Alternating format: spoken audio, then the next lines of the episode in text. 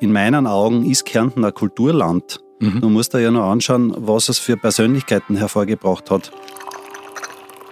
Wenn ich nicht irgendwas dazulernen möchte, wenn ich nicht Zentimeter gescheiter da rausgehen möchte, dann erübrigt sich die Diskussion. Dann kann er sehr alleine machen. Dafür braucht er ja keine anderen Leute. Und das allein ist für mich ein Riesenproblem, nicht? weil dadurch wird Demokratie zu einer Minderheitenangelegenheit. Und die Politiker, glaube ich, haben das aber noch nicht wirklich verstanden, dass sie nur mehr einen kleinen Teil der Bevölkerung überhaupt repräsentieren. Was ist mit dem großen Rest? Wenn wir äh, einen Wert legen darauf, dass wir in einem demokratischen, freien Land leben, mit, allen, äh, mit allem Komfort, den so ein System bietet, dann muss man sich da in irgendeiner Art einklinken. Weil sonst hat man auch das Recht verwirkt, äh, dass man die Vorzüge von einem freien Land genießt irgendwann.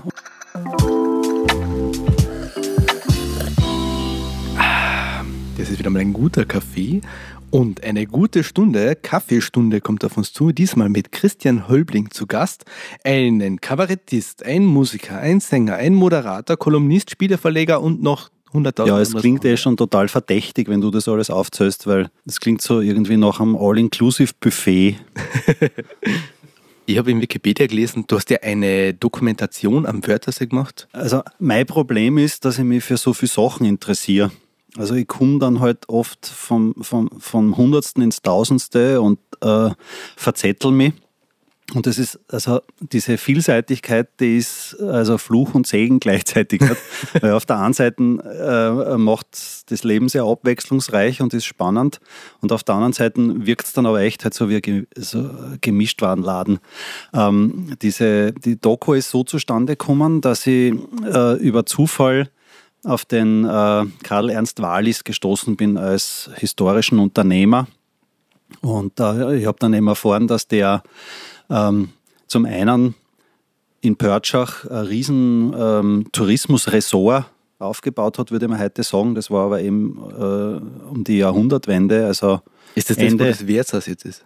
Äh, nein, das war dort, wo heute das Parkhotel steht. Mhm. Und äh, dieser Ernst Wallis war ein Porzellanfabrikant, der sehr reich worden ist mit seiner Industrie und seinem Handel.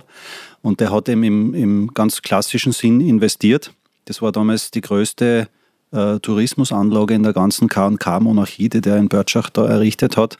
Und er hat in Felden äh, das Schloss aus einer Brandruine wieder aufgebaut. Also so wie es heute da steht, im, im historischen mhm. Sinn äh, hat er das errichtet, so um 1900.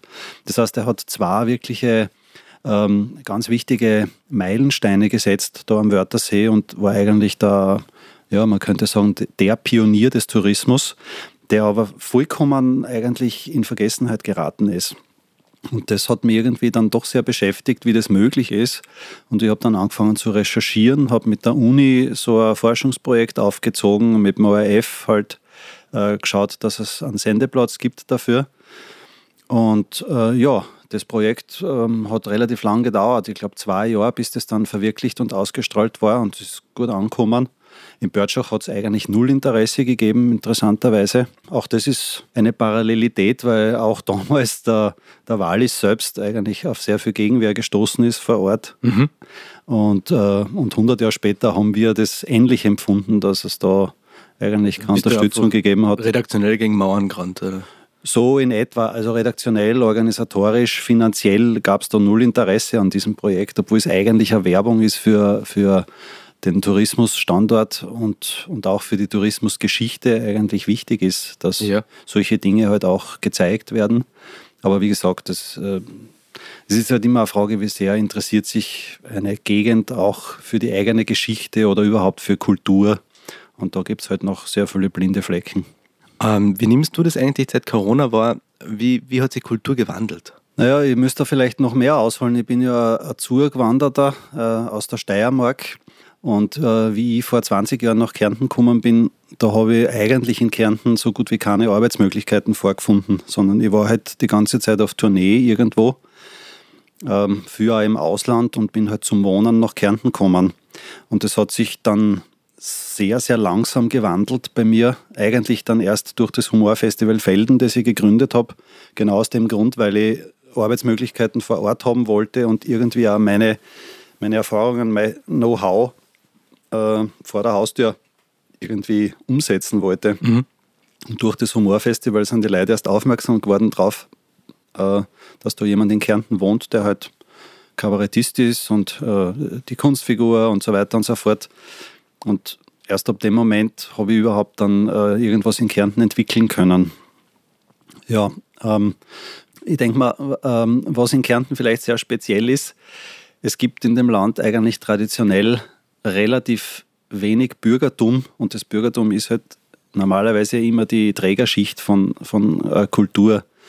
Und ähm, es, es war, glaube ich, immer schon eine relativ zache Angelegenheit in Kärnten, kulturell irgendwas zu machen. Wobei ich die Erfahrung habe, wenn man etwas macht, ist die Begeisterung sofort sehr groß. Das Publikum gutiert es, ähm, aber es gibt halt sehr wenige Strukturen und, und traditionell auch sehr wenig Budgets für Kultur. Und das führe ich schon auf das fehlende Bildungs- und Kulturbürgertum zurück in dem Land. Und dann, ähm, was in der Haider-Zeit und danach passiert ist, also in diesen, sagen wir mal, ja, 20 äh, Jahren populistischer Herrschaft in Kärnten, das ist, dass man versucht hat, die Kulturszene auch noch auseinander zu dividieren, indem man die einen füttert und die anderen verhungern lässt. lässt ja. Und das, mhm. was sowieso in der Kultur schon die Tendenz ist, nämlich dass jeder um sein Leiberl rennen muss, das hat sich in der Zeit noch wahnsinnig verstärkt. Ja. Mhm. Also das heißt, jeder hat geschaut, dass er irgendwie ein paar Breseln noch abkriegt von diesem kargen Budget.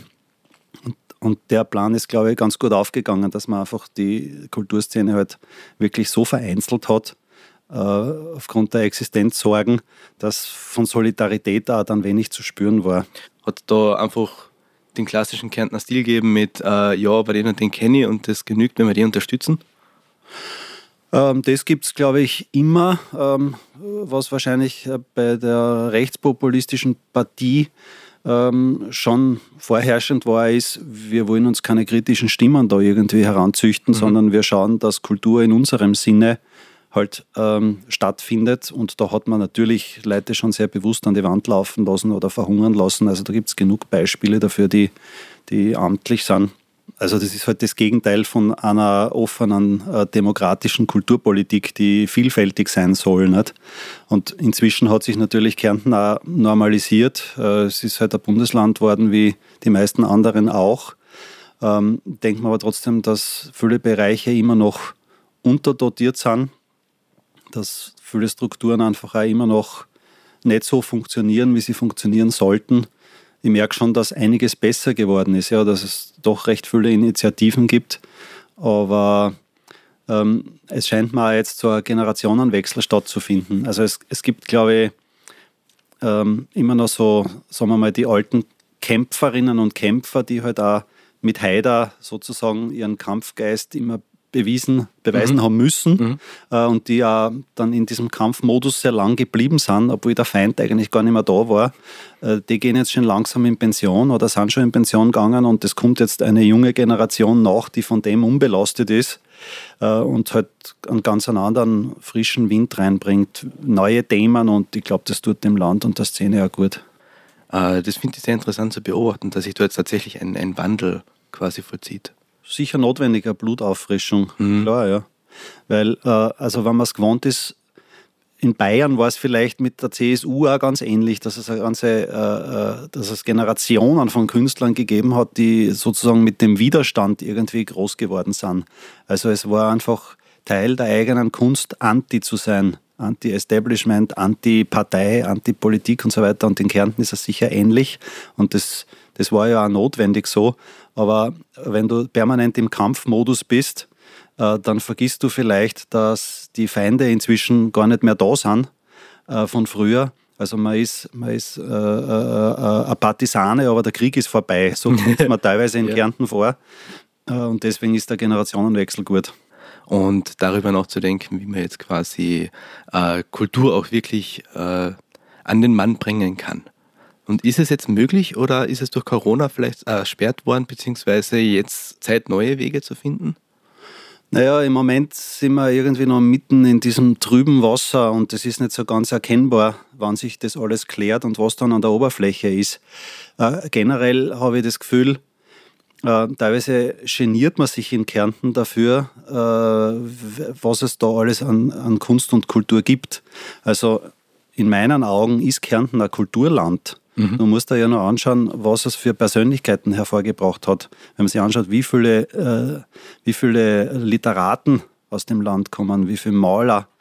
Also bildende Kunst, Literatur, Musik, äh, Theater, Tanz. Es gibt so eine, eine, eine reiche Palette äh, von Menschen, die kulturell tätig sind und die aus dem Land stammen die teilweise zwar woanders wohnen, aber das ist ja egal. Aber das ist ja augenscheinlich, dass aus so einem kleinen Land so ein Reichtum äh, kommt an, an Kulturschaffenden. Entschuldigung, auch wenn die jetzt natürlich woanders wohnen, die sind ja von da geprägt. Ja, und deswegen wundert es mich, äh, dass man mit dem nicht offensiver umgeht, dass man nicht, so wie man auf den Franz Klammer stolz ist, kann man ja auf kulturelle Persönlichkeiten genauso stolz sein. Ähm, es scheint mir so, als ob es sich noch nicht herumgesprochen hat, dass es auch Kulturtouristen zum Beispiel gibt, dass es Menschen gibt, die gerne irgendwo hinkommen, wo der Johannes Brahms oder der Gustav Mahler komponiert haben. Ähm, oder wo man weiß, da ist der Udo Jürgens aufgewachsen, wenn man jetzt in die, in die populäre Musik reingeht. Und da gibt es ganz viele solche Beispiele. Es ist wirklich so, als, als ob man sich da nicht drüber traut. Und ich verstehe nicht, warum man Angst hat vor Menschen, die kulturinteressiert sind. Also ich kenne ja doch etliche Gegenden äh, in der Welt, wo sie jeden äh, Künstler, der da irgendwie durchgereist ist, bis zum Geht nicht mehr featuren, damit da ja irgendwer darauf aufmerksam wird. Und in Kärnten äh, geniert man sich scheinbar fast dafür. Ähm, das verstehe ich nicht. Also ich würde mir wünschen, dass Kulturland Kärnten äh, ein größerer Begriff wird. Mhm. Ja, klar. Man, Salzburg ist weltweit dafür bekannt, dass es den Mozart gegeben hat. Alle reisen hin, um sich den Mozart anzuschauen, die Museen und die Mozartkugeln für Kärnten gibt es jetzt eigentlich kaum was Vergleichbares. Ja, und möglicherweise, ähm, also ich glaube, das gehört zur Marke Kärnten einfach genauso dazu, wie halt äh, die schöne Landschaft, für die aber kein Mensch was kann. Wir brauchen uns nichts einbüten drauf, dass es da schön ist, weil schön ist da seit zigtausenden Jahren. Mhm. Das ist einfach die Landschaft. Ja.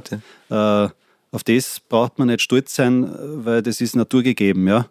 Äh, das, was wir dann hingestellt haben als Menschen, über das können wir diskutieren, was wir daraus gemacht haben aus der Landschaft, aus der Architektur, äh, aus unserer Gesellschaft. Das ist etwas, auf das wir stolz sein können oder halt nicht stolz sein können, wenn uns etwas misslingt. Ja. Mhm. Aber das bei uns ist so schön, das ist mir persönlich ein bisschen zu wenig. Ja, da braucht sich keiner was einbilden drauf. Jetzt würde mich mal interessieren, wie kommt man denn auf den Helfried? Also die Entstehungsgeschichte war so, dass ich mit Mike Supancic eine Fernsehcomedy machen wollte, damals in der Steiermark noch für einen Regionalsender. Äh, wir haben da ganz witzige Ideen gehabt und haben gesagt, wie präsentieren wir die? Und sind dann auf ein Duo gekommen, Ingeborg und Helfried. Inge, die Ingeborg, das war der Mike gewesen mit einer Stromgitarre und sehr schrill und diva. Und der Helfried halt das Gegenteil, so ein ganz knochentrockener Erbsenzähler. Und mit Kostüm und Brille und Stimme war das dann irgendwie alles sehr schnell eher intuitiv äh, benannt und gleich einmal sehr lustig. Und äh, ja, es war dann so, dass aus dieser Comedy nie was geworden ist, aber ich habe gemerkt, diese Figur ist faszinierend. Und dann habe ich halt die Figur in verschiedensten Settings ausprobiert ähm, und ihr dann ein Programm auf den Leib geschrieben und so hat es dann seinen Lauf genommen. Für alle, die den Helfried noch nicht kennen, erzähl uns einmal, was den Helfried ausmacht. Ja, was wollen Sie denn wissen?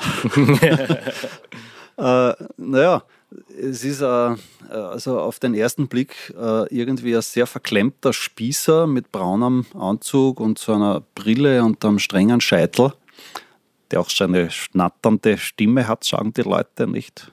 Was, was schnatternd, also schnatternd ist vollkommen falsch. Ja. Ich glaube, meine Stimme ist in Ordnung. Aber ja, das ist eine, eine gepflegte, in Ordnung Stimme. Äh, naja, und ähm, der, der, der, Helfried hat halt so seine Schubladen, ja, das ist falsch und das ist richtig. Und ähm, ist aber ganz klar erkennbar. Man wird vielleicht sagen, das ist irgendwie so ein, ein Pauker aus der Vergangenheit, so wie früher vielleicht manche Lehrer waren. Die, heute gibt es solche Exemplare eigentlich so gut wie nimmer. Das ist ein bisschen ausgestorbene Rasse. Aber jedenfalls ist ziemlich klar, wie die Figur tickt. Sie ist belehrend und äh, hinterfotzig irgendwie auch. Und deswegen äh, ist es einfach lustig, ja, weil man eigentlich schnell mal erfasst, okay, so ist der drauf. Und ähm, in der Figur kann er natürlich dann auch gut interagieren. Man ist sich bei dem Programm Helfried singt relativ schnell, also wenn man jetzt die Figur gar nicht kennt. Man setzt sich hin, man weiß noch nicht genau, was man sich erwartet. Und wir haben jetzt ja den Trailer aufgenommen für Helfried singt mit dem äh, Orchester.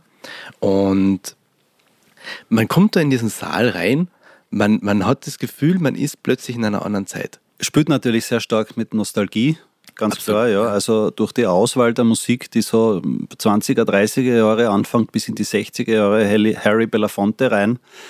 Ähm, ja, also es ist, ein, es ist ein Spiel, ja. Also ich bin jetzt nicht der Max Rabe, bei dem man das Gefühl hat, der lebt wirklich so in der Zeit sondern äh, auch der Helfried ist in unserer Zeit beheimatet, aber es ist eben dieses Spiel mit der Nostalgie. Man denkt vielleicht an einen Hans-Joachim Kuhlenkampf oder an einen Heinz Rühmann oder an einen Peter Alexander, wenn man diese Show sieht. Richtig. Ähm, ja, und das hat etwas. Nicht? Also es, ich habe auch empfunden äh, bei Helfried singt, dass die Leute wirklich zwei Stunden so weggeflasht sind von dem ganzen Wahnsinn, den wir jetzt gerade haben und da in eine, in eine andere Energie eintauchen. Und das ist einfach auch wohltuend, finde ich. Total. Wir haben den Schnitt gemacht und für uns wäre es schwierig gewesen, das jetzt zusammenzuschneiden auf einen kurzen 10-Minuten-Trailer, weil eine Pointe jagt die nächste. Uh, jede Konversation zwischen dir und dem Orchesterleiter Thomas Reimann war eine Story für sich, die es wert ist zu sehen und da jetzt einen, einen Trailer draus zu schneiden, ist natürlich immer schwierig. Da hat man dann gesehen, was du eigentlich für tolle Fähigkeiten hast, Dinge auf den Punkt zu bringen. Ich war total geflasht. Wir haben uns einen Tag vor der Produktion getroffen und du hast mir ein Skript vorgelegt. Mhm. Und das war das Skript zu der gesamten Zwei-Stunden-Show. Und du hast das so perfekt auf den Punkt gebracht, was es braucht, um einen 10-Minuten-Trailer zu machen, wo alles drinnen ist, das wichtig ist. Ich und der Moritz haben da noch gesessen und ich habe zum Moritz gesagt, du, schau, das ist das Material, schneid das zusammen, da ist das Skript. Sagt er, ja, und was schneide ich? Sage ich, da, das, was eingeringelt ist, das, was unterstrichen ist, ist ganz wichtig und alles, was eingeringelt ist, bis dahin, wo es halt dann aufhört, eingeringelt zu sein, das schneidest einfach mal zusammen. Und macht es einfach mal genau so. Und der Maurice hat das gemacht und dann haben wir uns das angeschaut. Das war aus einem Guss. Das war unglaublich. Wir haben nichts umschneiden brauchen, außer einer Szene, die wir wegen irgendeinem akustischen Element umgeschnitten haben, damit es besser zusammenpasst. Mhm an alle Zuhörer, wir werden dann in die Shownotes, gibt es dann einen Trailer. Ihr müsst euch das anschauen, diese Figur Helfried zusammen mit dem Orchester Thomas Raimond, das ist sowas von sehenswert. Ja, vielen Dank für diese Werbedurchsage. Äh, falls ihr mal einen Job braucht beim Sender, vielleicht hat das gerade jemand gehört, als Redakteur oder Gestalter. Ja, das ist dann gerade die Bewerbung, sind das die akustischen Bewerbungsunterlagen. Naja, äh, ich meine, mein Hintergrund wenn du jetzt das konkret ansprichst, ist halt, ich denke mal, wenn man so etwas vorbereitet, dann ist es ja für alle Beteiligten wesentlich weniger Arbeit, als wie wenn man sagt, ja, äh, schau da jetzt ein zwei Stunden Material an und schneid halt einmal zehn Stunden außer, dann treffen wir uns wieder. Dann muss ich sagen, ja, aber da, aber dort, dann müsst ihr wieder alles umbauen. Das kostet ja Stunden um Stunden. Mhm.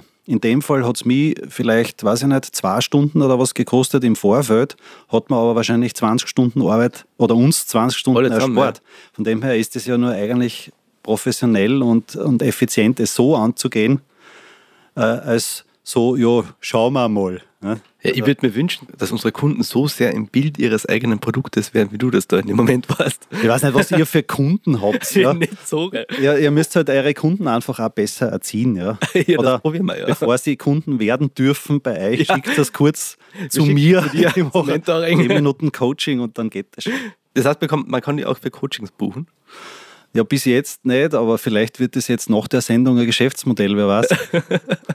du bist ja Moderator. Kennengelernt haben wir uns indirekt das erste Mal bei einem Helfried, bei der Aufnahme im Theater. Ja. da haben wir eine Aufzeichnung gemacht. Ja. Und da haben wir uns ganz kurz Hallo und das war's. Und wieder getroffen haben wir uns dann durch Corona, durch die Carmen Kassekehrt. Die mhm. hatte nämlich gebucht als Moderator für eine reine Online-Show, mhm. wo wir ja alle durch Corona, das war dann im März oder so, März. Das ja. war von der IG Kultur, Kärnten. Genau, IG Kultur. Ja.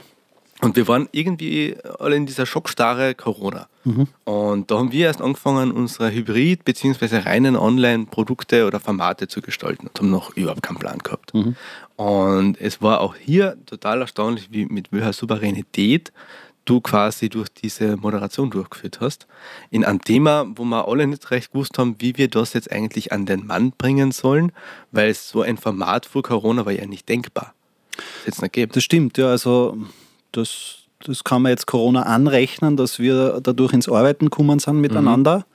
Und auch, dass halt solche Formate möglich waren. Ja.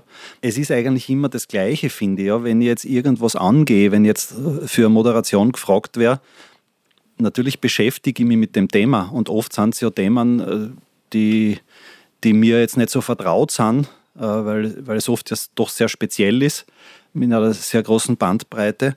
Aber ähm, ich ja, ich komme ja durchaus auch vom Journalismus ursprünglich und für mich ist es irgendwie klar, ähm, dass ich halt vorher einmal über das Thema recherchiere, dass ich schaue, mit wem ich, das, mit wem ich es zu tun habe, äh, was das Thema ist und wie man das möglichst interessant aufbereiten kann.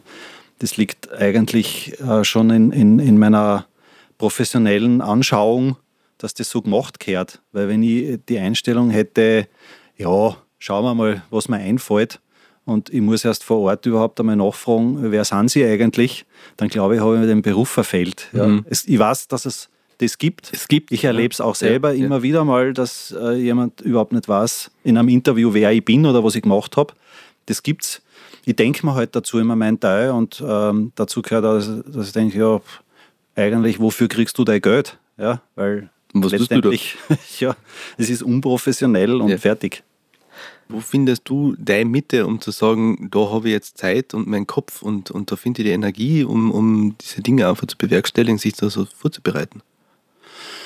Naja, ich habe äh, im Lendhafen meinen Arbeitsraum. Äh, das genieße ich sehr, weil da, da habe ich wirklich eben Zeit und Raum, äh, die Dinge konzentriert zu bearbeiten. Wenn es jetzt um, um so zum Beispiel Textlernen oder was geht, dann gehe ich gerne in die Natur also ich renne durchaus auch bei mir daheim im Wald umeinander und tue Text lernen oder singen oder sowas oder manchmal auf der Wiesen mit irgendwelchen Zettel. Die Nachbarn kennen mich schon, wenn irgend so ein komisches Monkey in die Gummistiefel auf der feuchten Wiesen umstapft mit einem Zettel laut deklamierend, dann bin ich das.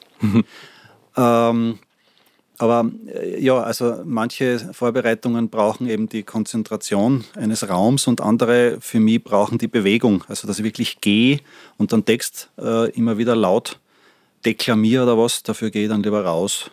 Mhm. Was macht dir an deinem Beruf am meisten Freude? Auf jeden Fall die Abwechslung. Ich weiß ja nie, was daherkommt. Also wenn ich meine Wochen beschreibe, das ist eigentlich manchmal der pure Wahnsinn. Also was, was, was es da an Themen gibt, an, an Vielfalt, äh, an Möglichkeiten, das, das ist einfach, äh, ich versuche halt meinen Beruf auch möglichst ähm, äh, irgendwie groß zu sehen. Ja? Also jetzt nicht, ich bin Kabarettist und ich mache alle ein, zwei Jahre ein neues Programm, das wäre mir persönlich zu wenig. Deswegen kennen mich viele Leute wahrscheinlich außerhalb von Kärnten auch nicht einmal als Kabarettist gescheit, außer wenn man jetzt vielleicht Helfried sagt, aber fragen sich, wovon lebt der Mann eigentlich? Äh, also die, die Vielfalt, die Ab, das Abwechslungsreiche, das Überraschende, ähm, natürlich auch die Freiheit, das ist für mich schon ein wesentlicher Bereich, dass ich mir im Grunde selber aussuchen kann, was ich tue und auch ganz wichtig, mit wem ich zusammenarbeite.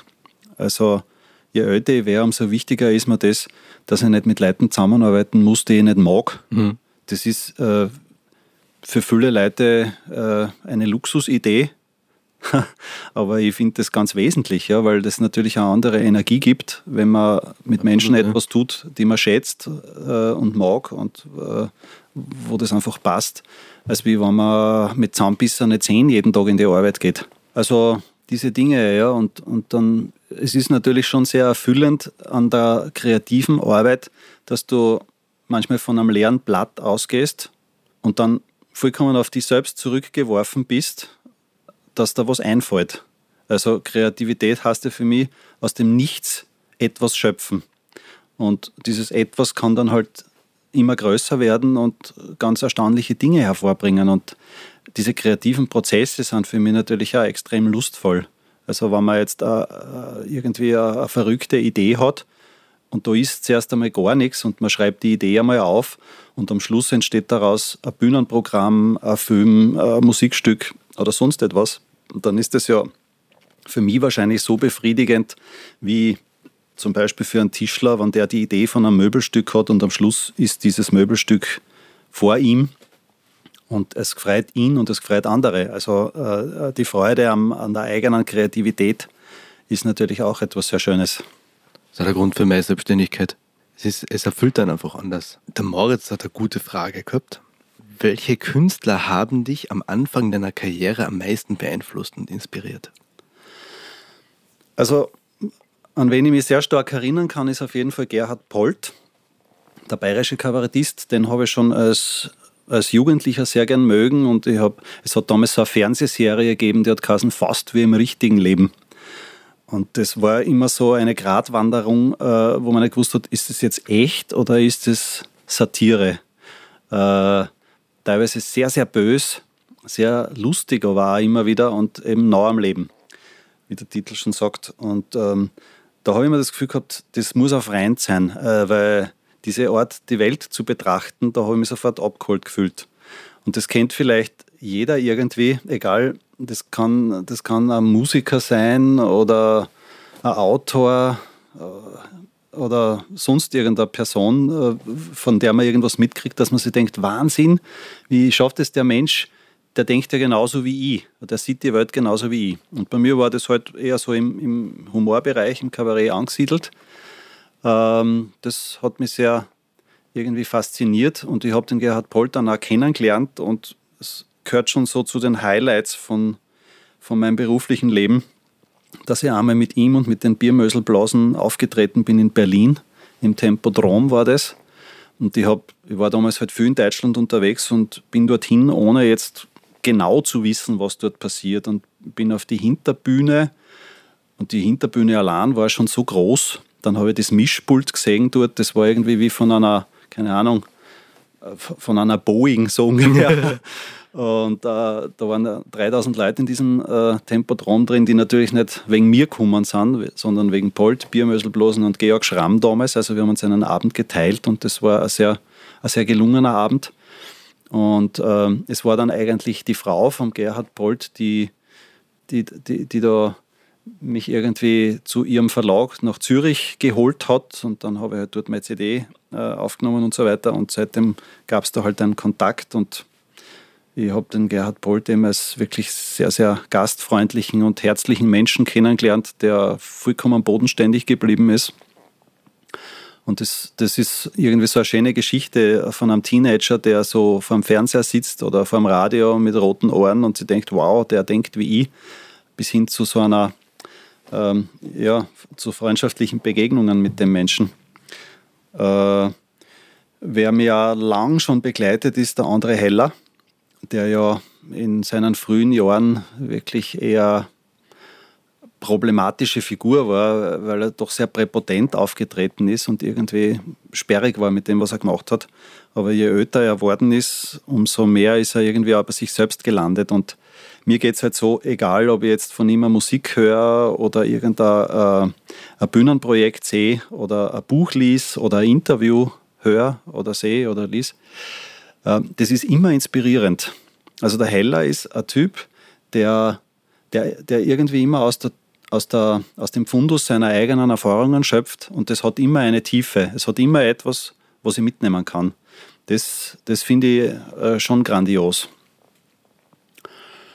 Naja, und äh, in, in späterer Zeit, muss ich sagen, habe ich mich mit dem Werner Schneider angefreundet, der auch ein großer Sohn Kärntens ist. Das wissen ja viele gar nicht, dass der ein gebürtiger, also nicht gebürtiger, aber in Klagenfurt aufgewachsener Künstler ist, der ja ganz viel Zeit in Kärnten verbraucht hat. Äh, ich habe als junger Mensch mit dem Werner Schneider gar nichts anfangen können. Der war mir irgendwie viel zu abgehoben, viel zu intellektuell.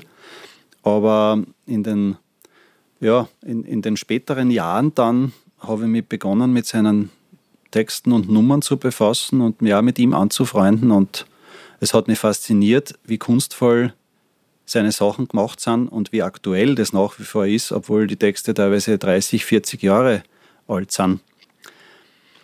Christian, du startest jetzt mit deinem nächsten Soloprogramm Deppendiplom. Wie kann man sich das vorstellen? Ja, im Grunde ist das Deppendiplom auch eine Frucht der, der Pandemie. Äh, es kommt Corona in keiner Art und Weise eigentlich vor in dem Programm, aber nicht, weil ich gesagt habe, es darf nicht vorkommen, sondern es hat sich einfach nicht ergeben.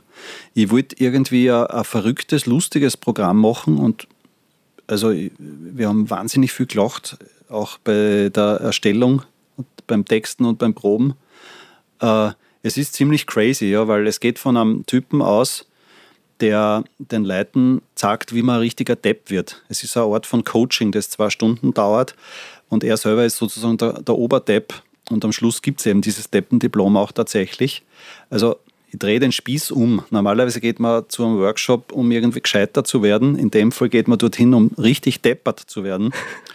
Äh, und das hat aber natürlich auch wiederum viele, viele doppelte Böden. Nicht? Aber es ist sehr, sehr wohltuend, wenn man einmal auf der Bühne sehr deppert sein kann. Das heißt, du machst dich richtig zum Narren? Das mache ich, ja. Also ich gehe sehr stark von mir aus. Ich tanze auch volle Wäsche auf der Bühne und tue Karaoke singen und so weiter. und beantworte frequently asked questions, die ja sehr schräg sind. Ja, also das Programm passt insofern gut in die Zeit, weil es komplett äh, die Welt auf den Kopf stellt. Und jetzt ist die Welt eh schon auf den Kopf gestellt, so und so. Und dieses Narrenspiel, das gefällt mir einfach. Äh, ein Typ, der offensichtlich einen Schuss hat, bringt mir bei, wie ich deppert bin, aber du bist da nie ganz sicher, ob der, nicht, ob, der, ob der wirklich einen Schuss hat oder ob er nicht vielleicht genial ist, ob der nicht vielleicht auch ein Guru sein könnte. Und das ist, glaube ich, ein wichtiges Element in dem Programm, dass man immer wieder so aus den eingefahrenen Denkmustern rauskebelt wird äh, und dass es versucht, so irgendwie Herz und Hirn in Einklang zu bringen. Was braucht es, um ein Deppendiplom zu kriegen? Ähm, ich glaube, es, also fürs Publikum braucht es auf jeden Fall die, die Bereitschaft, sich auf diese Reise einzulassen, ohne dass man immer nachdenkt, ja, was will er uns jetzt damit sagen? Ja, was spielt er jetzt da wieder an? Äh, das, ist, das ist eher kontraproduktiv. Also einfach sich in den Flow begeben und sich mitreißen lassen. Klingt und total spannend. Und dann äh, kriegt jeder das Diplom. Bis jetzt hat es noch jeder geschafft. Ah, das ist dann gut, dann kriege ich eins. Ja. Ich bin, ich bin zuversichtlich, ja. Du hast ja schon eine gewisse Vorqualifikation. es passiert natürlich schon auch manchmal, dass jemand überqualifiziert ist, wo man schon nach fünf Minuten merkt, naja, der ist eigentlich schon ein fertiger Depp. Okay. Der kriegt, dann kriegt das dann, kann das dann auch gleich abholen. Ja. Also zum Beispiel, wenn einem bei dem Programm noch fünf Minuten langweilig ist, ähm, dann kann er es gleich haben, aber es gibt natürlich nicht Geld zurück, weil ich bin ja auch nicht ganz äh, auch nicht blöd. Deppert. wie schätzt du das ein? Wie wird sich dieser Sommer gestalten im kulturellen Sinne? Also wie schaut es aus mit den Buchungen und so? Naja, es geht jetzt schon langsam wieder dahin. Äh, es kommen Anfragen, aber es ist so schwer, Prognosen zu stellen, weil äh, Buchungen hätte ja in der Vergangenheit auch gehabt, aber sie sind dann halt wiederum nicht zustande gekommen. Ähm, Im Moment arbeitet man oft so ins Blaue hinein und schaut dann halt dazu, äh, wie einem die, die ganzen Sachen zwischen den Fingern wieder zerrieseln. Und das macht halt auch irgendwie sehr müde. Nicht? Also das spüre ich schon selber auch, dass ich oft sehr ausgelaugt bin, schon nach zwei Jahren. Und deswegen, ich versuche mir einfach dann ganz konkret auf Dinge zu konzentrieren und an denen zu arbeiten, weil das eine bessere Energie ist, als mir ständig Sorgen zu machen. Die Frage ist für mich halt, was bleibt von diesen zwei Jahren dann übrig? Ähm, außer jetzt ständige Impfdiskussionen oder Impfpflichtdiskussionen, die ja auch ermüdend sind. Und ich glaube, überbleiben wird auf jeden Fall auch eine Art von Verteilungsfrage. Die haben wir vielleicht vertagt aufgrund der Pandemie, aber letztendlich wenn man sich anschaut, dass in diesen zwei Pandemiejahren die zehn reichsten Menschen auf der Welt ihr Reichtum verdoppelt haben, dass der Champagner-Umsatz nie so hoch war wie im letzten Jahr, dass Rolls-Royce und Porsche noch nie so hohe Umsätze gemacht haben wie in der letzten Zeit. Äh, und wenn man sich auf der anderen Seite anschaut, dass sogar die Mittelschicht immer mehr äh, Mühe hat, überhaupt den Alltag zu bewältigen und dass die Löhne und Gehälter im Vergleich zu den Geldvermögen in den letzten 20 Jahren immer mehr gesunken sind real, dann deutet das auf etwas hin. Das ist einfach ein Verteilungsproblem auf der Welt und das werden wir mit schönen Worten allein leider nicht hinkriegen. Und da bin ich neugierig, ähm, wer das anpacken wird, wie sich das weiterentwickeln wird. Mir ist nur klar, dass wir komplett gegen die Wand fahren mit dieser Art von Leben, das mhm. wir da führen. Und es wird kein Weg daran vorbeiführen, eben auch über gerechte Verteilung auf der Welt zu sprechen. Corona hin oder her. Corona hat es noch verstärkt. Ich vermisse ein bisschen die Haltung der Gesellschaft. Ich habe in jungen Jahren mit einem, äh, mit einem Freund in, in Graz zusammen gewohnt, bei dem habe ich immer sehr bewundert. Der ist sehr diskussionsfreudig immer gewesen und der hat immer wieder gesagt, na, das sehe ich nicht so oder na, da bin ich nicht der Meinung. Soll. Und er hat es auch argumentieren können. Und für mich war das damals ein Novum, weil ich eigentlich gewohnt war, dass immer die Leute sagen, ja genau und ja, ja, genau, ja, ja, genau. Also man bestätigt sich sehr schnell immer gegenseitig, tun ja wir zwei jetzt. Ja, ja, klar. Ja, du hast mir noch nie widersprochen. Aber dass jemand aktiv widerspricht und sagt, na, das ist, äh, das macht wach, das ist wie ein Espresso. Mhm. Und ich glaube, genau das braucht es, wenn du sagst Haltung. Eine Meinung ist eh schnell zum Haben. Das ist wie im Supermarkt. Ja, das tue ich halt schnell ins Wagerleine und äh, dann nehme ich die nächste Meinung und wenn mir die nicht so schmeckt, dann nehme ich halt die nächste. Äh, aber wie komme ich zu einer Haltung? Das ist ja wesentlich schwieriger. Ich glaube. Wie komme ich zu einer Haltung? Nein, ich glaube, im Austausch, ich weiß nicht, nur für mich selber okay, ja, äh, dann, dann, dann bin ich ja ein Einsiedler. Dann kann ich meine Haltung pflegen, äh, die, kann ich anbeten. Aber wenn ich niemanden als Gegenüber habe, der mir diese Haltung überprüfen lässt, der mir widerspricht, der mit mir in Austausch ist, dann weiß ich nicht, wie profund diese Haltung sein kann. Und das ist halt, glaube ich, auch der Fluch dieser digitalen Blasen, in denen wir uns bewegen. Der Mensch sucht sich dann genau das, was ihn ständig bestätigt und heute das, für eine Haltung. In Wahrheit ist es aber vielleicht ein Irrtum, keine Haltung. Äh, aber wie kommt er drauf, wenn er niemanden hat, mit dem er sich aktiv austauscht?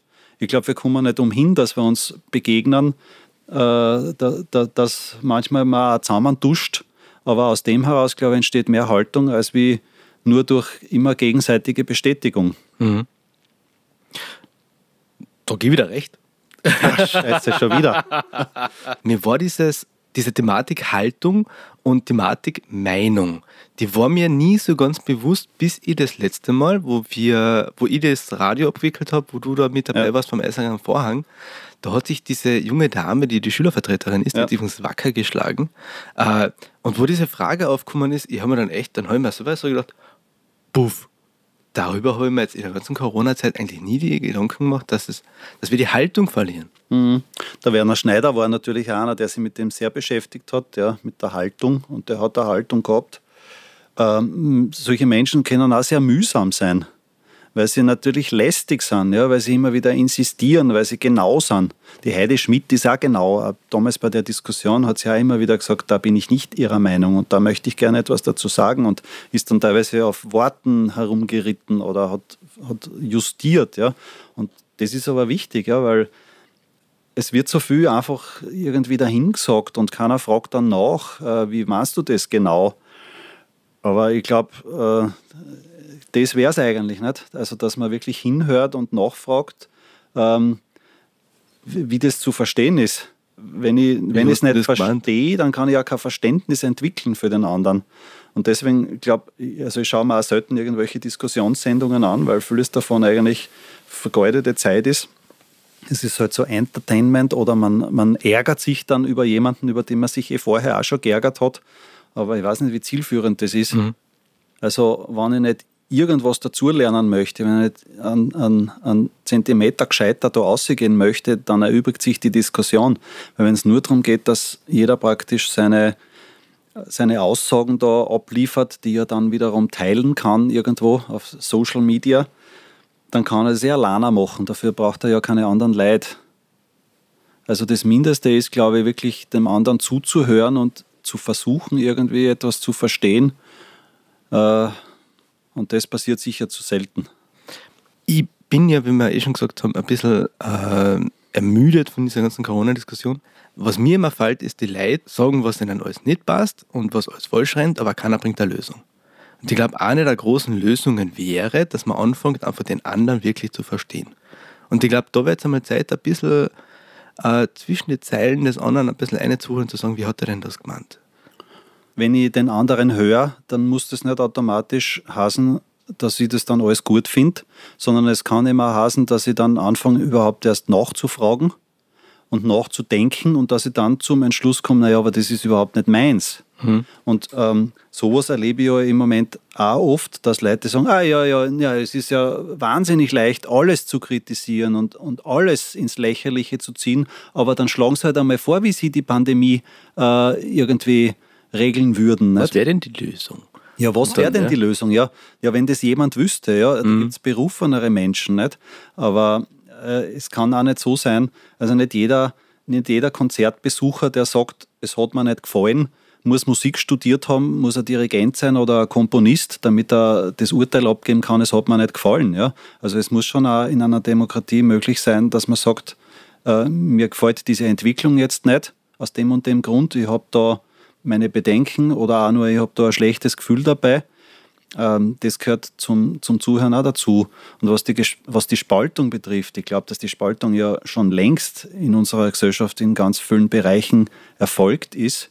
Äh, man weiß ja eh aus dem zwischenmenschlichen Bereich, also da gibt es irgendetwas, das, das gespalten ist. Und da braucht es jetzt nicht viel Anlass. Da reicht manchmal die Zahnpastatuben, die offen blieben ist oder sonst irgendein Plätzchen, dass man in die Hehe geht. Und ähm, ich weiß dann jetzt nicht im, im, im Einzelfall, ob das dann wirklich die Corona-Maßnahmen sind, die die Spaltung vorantreiben oder ob da nicht sowieso schon viel mehr passiert ist vorher. Da sind wir wieder beim Brennglas, äh, was das halt dann nach oben spült. Nicht? Also es, es gibt einfach wahnsinnig viel Wut in der Gesellschaft. Und wenn ich jetzt mich hernehme, ähm, was soll ich sagen? Äh, wenn ich den Regierungsmaßnahmen vertrauen soll und die befolgen soll, dann bedingt es ja, dass da irgendwo einmal ein Vertrauen aufgebaut wurde.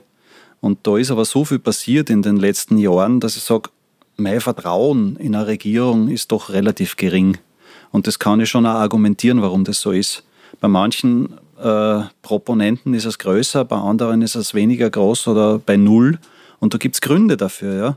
Also, wenn ich als Regierung sage, ich, wir möchten euer Vertrauen, dann muss da auch etwas passieren dafür, dass dieses Vertrauen gerechtfertigt wird. Und ich fürchte, wir haben so viele sauren Sümpfe äh, nach wie vor, die da trockengelegt werden müssen, dass da noch wahnsinnig viel Vertrauensarbeit nötig ist dafür. Aber du gehst davon aus, dass es in einer Demokratie durchaus möglich ist, Vertrauen als Politiker aufzubauen? Ich glaube, dass ein gesunder Mensch keine Freude daran hat, wenn sich äh, Politiker verbal die Köpfe einschlagen. Mhm. Ich glaube, dass es den meisten Menschen viel, viel lieber ist, wenn die eine gute Arbeit machen, wenn die sich untereinander verstehen. Schon, dass sie streiten und Dinge ausdiskutieren, aber dass am Schluss was rauskommt. Ich glaube, ein gesunder Mensch hat keine Freude daran, dass es Chaos gibt und die ganze Zeit nur Auseinandersetzungen und Wirbel, weil das ist ja mega anstrengend. Aber wir sind ja sensationsgeil. Ja, das sind wir schon, aber letztendlich, es geht ja um unsere Lebensbereiche und ich möchte ja, dass sich da etwas zum Positiven ändert. Und ich glaube, äh, da sind die meisten Menschen ähnlich. Ja. Es hat ja auch vor Corona schon sehr, sehr niedrige Wahlbeteiligungen gegeben in vielen Bereichen. Und allein das zeigt schon, welche Spaltung wir eigentlich haben. Und mhm. Nehmen wir jetzt Graz her, eine Wahlbeteiligung von unter 50 Prozent habe. Und wenn ich dann noch einen Ausländeranteil annehme von weiß ich jetzt nicht, in Graz 10, 15 Prozent, die sowieso nicht wählen dürfen, die ausgeschlossen sind von der Wahl dadurch, dann, dann kann man sich ausrechnen, wie viele Menschen von, der, von den Parteien überhaupt noch oder wie wenige überhaupt noch vertreten werden. Das heißt, die Mehrheit äh, in, in so einer Stadt wie Graz zum Beispiel wird von niemandem vertreten, weil die Leute sich selbst aus dem System schon rausgenommen haben oder weil sie äh, eben nicht Anteil haben daran, aufgrund des Ausländerseins. Und das allein ist für mich ein Riesenproblem, nicht? weil dadurch wird Demokratie zu einer Minderheitenangelegenheit und die Politiker, glaube ich, haben das aber noch nicht wirklich verstanden, dass sie nur mehr einen kleinen Teil der Bevölkerung überhaupt repräsentieren. Was ist mit dem großen Rest? Der findet offensichtlich keine Partei, gell? Weil sonst würde man ja wählen gehen. Oder geht man, ja, man, viele gehen nicht wählen, weil sie einfach sagen, das mache ich zum Posen. Um zu sagen, ich bin nicht einverstanden damit. Ja, beziehungsweise weil sie nicht das Gefühl haben, dass das auch nur irgendetwas bewirkt. Mhm. Und äh, möglicherweise haben sie sogar recht. Nicht? Und das ist ja schon besorgniserregend. Ich glaube, das ist schon eine Kernfrage auch äh, für die Demokratie. Äh, was heißt denn das, wenn sich Leute selbst aus dem System nehmen ähm, und, und sich von niemandem vertreten fühlen und sich dann auch von niemandem vertreten lassen wollen? Kann man die überhaupt noch erreichen? Sind die für uns verloren? Oder was machen wir mit denen? Es gibt ja durchaus auch andere Ansätze, die sagen, äh, die, die Partei der Nichtwähler ist ja sowieso schon die größte, eigentlich bei allen Wahlen in Österreich. Und die sollte auch in, in, in den Regierungen äh, vertreten sein, durch meinetwegen äh, äh, zufällig ausgewählte Personen aus, dem, aus der Bevölkerung. Ja? Aber die, dieser, dieser große Personenkreis bildet sich in unseren Systemen nirgends ab. Und das halte ich für ein großes Problem. Ich halte es vor allem für ein bisschen gefährlich, ähm, weil ich glaube, dass die meisten Künstler, man kann ja nicht alle jetzt ins gleiche Boot schmeißen, aber ich glaube, die meisten Künstler sind einfach sehr politverdrossen. Ähm, die interessiert es nicht mehr viel. Ähm, außer man ist jetzt, wie du als Satiriker, natürlich darauf äh, spezialisiert, sage ich einmal, das etwas an, an, das Tageslicht zu führen, was da los ist. Aber die meisten Musiker und, und Schauspieler und, und auch Kameraleute und so, was ich halt kenne, die sagen alle relativ das Gleiche. Sie wollen eigentlich sich darüber keine großartigen Gedanken mehr machen, weil sie finden sie eben sonst. Und gleichzeitig war es aber so, dass durch Corona wollte man plötzlich systemrelevant sein. Ist die Frage, wenn ich mich, so wie du sagst, als Nichtwähler aus dem System ausschließe, gleichzeitig aber das Bedürfnis habe, systemrelevant zu sein, entsteht dadurch eine Subkultur? Naja, es gibt ja diesen Spruch, wenn du dich nicht um die Politik kümmerst, dann kümmert sich die Politik um dich. Und das darf ja jeder selber entscheiden, ob er das will, nicht? Ähm, aber ja, äh, auch, auch das, äh, Mitbestimmung ist auch wieder anstrengend. Also es ist vielleicht auf den ersten Blick bequem zu sagen, naja, die tun sowieso, was sie wollen und sollen sie halt, ja, und die klinken mir da aus und die können mit dem Buckel rutschen. Okay, dann habe ich mir ausgeklinkt, aber was ist die Konsequenz aus diesem Denken? Das heißt eigentlich, ich habe mich auch von der Demokratie in gewisser Weise verabschiedet und ich darf mich dann auch nicht wundern, äh, wenn ich wenn ich in einer Autokratie oder dann schlimmstenfalls in einer Diktatur aufwache, wenn ich mich um das System in keiner Weise Scher. bemühe, mhm. wenn ich meinen Mund nicht aufmache, wenn ich niemandem sage, was ich wirklich denke, wenn ich das auch nicht bei der Wahlurne tue. Ich verstehe vollkommen, wenn jemand sagt, die sind doch alle gleich und, äh, und äh, ich kann da niemandem trauen, ich kann das schon nachvollziehen, ja. Aber letztendlich ich glaube, wenn wir äh, einen Wert legen darauf, dass wir in einem demokratischen, freien Land leben, mit, allen, äh, mit allem Komfort, den so ein System bietet, dann muss man sich da in irgendeiner Art einklinken. Weil sonst hat man auch das Recht verwirkt, äh, dass man die Vorzüge von einem freien Land genießt irgendwann. Und die Gefahr ist nicht von der Hand zu weisen im Moment. Mhm. Es gibt diese Tendenzen in unserem Umfeld, man braucht nur schauen, was in Ungarn und in Polen passiert. Oder äh, wenn wir jetzt die Freiheitsbeschränkungen bei uns anschauen, äh, es ist immer die Frage, wenn etwas beschränkt wird an Freiheit, äh, wie erlangen wir denn das wieder? Das sind ja alles keine Selbstverständlichkeiten. Darüber mache ich mir auch viel Gedanken. Ne? Ich denke, dass wir durch Corona hat sich schon sehr viel geändert, massiv geändert, wo, wo man sich dann schon die Frage stellen muss, wie führt denn da der Weg wieder zu einer Normalität, die für alle tragbar ist? Ja, die, es ist dann schon auch immer wieder die Frage, worauf legt man denn gerade den Fokus, nicht? Also es ist auch normal, dass äh, so und so viele Kinder pro Jahr ertrinken. Es ist normal, dass so und so viele Kinder im Jahr im Straßenverkehr sterben.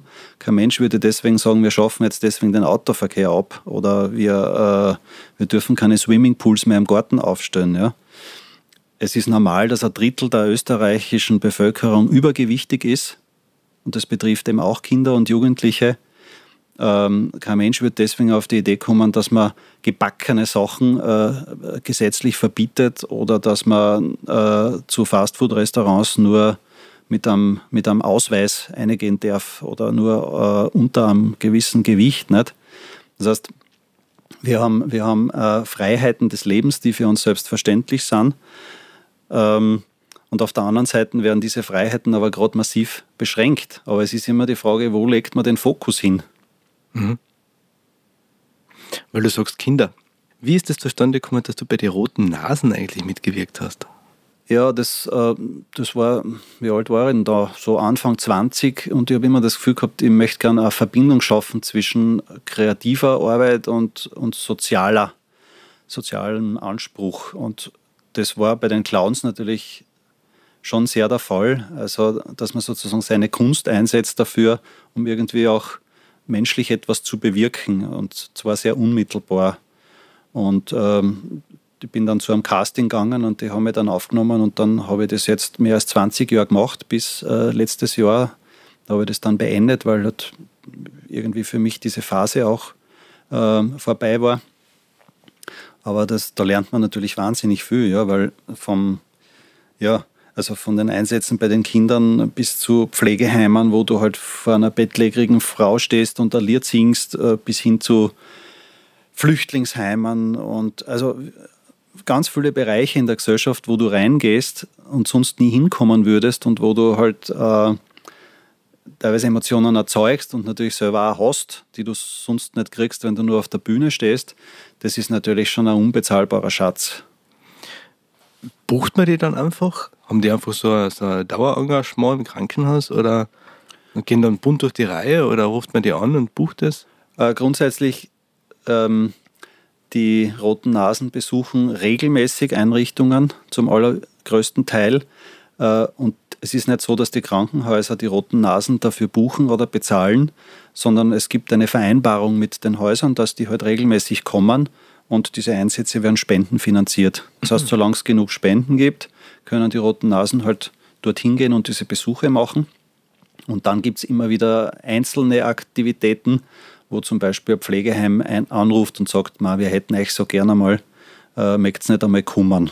Und dann kommt man halt einmal dorthin gezielt und manchmal ergibt sich aus diesem einen Mal dann im Laufe der Zeit auch wieder eine Regelmäßigkeit. Aber die Einrichtungen selber, die äh, laden die roten Nasen ein und, und die kommen dann und es wird spendenfinanziert. Voll super. Und das hat sehr viel Spaß gemacht, nehme ich mal an. Absolut, ja. Es war natürlich äh, in der Pandemie eine sehr harte Zeit, weil dann von heute auf morgen ja die meisten Arbeitsmöglichkeiten weg waren und wir dann damals auf Online auch umgestellt haben, vieles. Äh, und das war auch besser als nichts. Mhm. Und da musste man halt sehr findig sein. Dann hat es teilweise Einsätze gegeben mit einer Feuerwehrleiter, irgendwie von außen und so weiter. Also äh, der Betrieb wurde sozusagen aufrechterhalten mit sehr viel äh, Engagement und Fantasie, ja. Aber es ist sehr fordernd, ja. Und ich habe einfach das Gefühl gehabt, nach, nach so langer Zeit, dass, dass ich einfach ähm, mich dann mehr wieder anderen Dingen widmen wollte. Wir machen ja so, wir haben eine Playlist. Mhm. Ähm, diese Playlist, die, da darf sich jeder quasi immer einen Wunsch für, jeden, für jede Podcast-Episode reinlegen. Die bleibt dann drin. Hast du einen Wunsch, was wir dann in diese Playlist reingeben dürfen? Äh, puh. Jetzt auf die Schnelle, da müsst ihr jetzt ein bisschen nachdenken. Mhm. Äh, ein Titel meinst du jetzt? Ein aber? Titel, genau, ja. ja. ja. lass mal ein bisschen nachdenken. Ja, lass dich nachdenken. Ja. Boah, das, das, ist, das ist eine Hammerfrage, nämlich so äh, wie, das ist eine ähnliche Frage wie, naja, welches Buch hat dich wirklich mhm. besonders bewegt? Mhm. Oder, äh, Vor allem, du darfst nur eins nennen. Ja, das, das ist höllisch schwer, ja, weil es halt wahnsinnig viele gute ja. Songs gibt. Ja. ja. also wir haben ja vorher, ich habe vorher auch den André Heller erwähnt, also so ein Lied ein altes Lied von ihm ist, Denn ich will, was so zum Ausdruck bringt, ähm, dass man einfach mehrere Möglichkeiten hat vielleicht, als man glaubt. Damit wollen wir uns verabschieden. Ich sage danke, Christian, für die Zeit. Es war ein nettes Gespräch. Ja, danke dir. Es, es war sehr ausführlich, ein sehr langes Interview. Ja, ja gell? Ja. Ich, ich habe ja versprochen, dass wir so zwischen einer halben Stunde und einer Dreiviertelstunde machen, aber es sind halt dann nur noch paar Themen dazu gekommen. Ja, für mich hat es sich angefühlt wie zwei Stunden. Ich weiß nicht, ob sich das irgendein Mensch anhuchen kann. Da fühle ich mich geehrt. Ne? Wir schneiden es jetzt ab. ja, danke. Danke dir. Ciao. Ciao.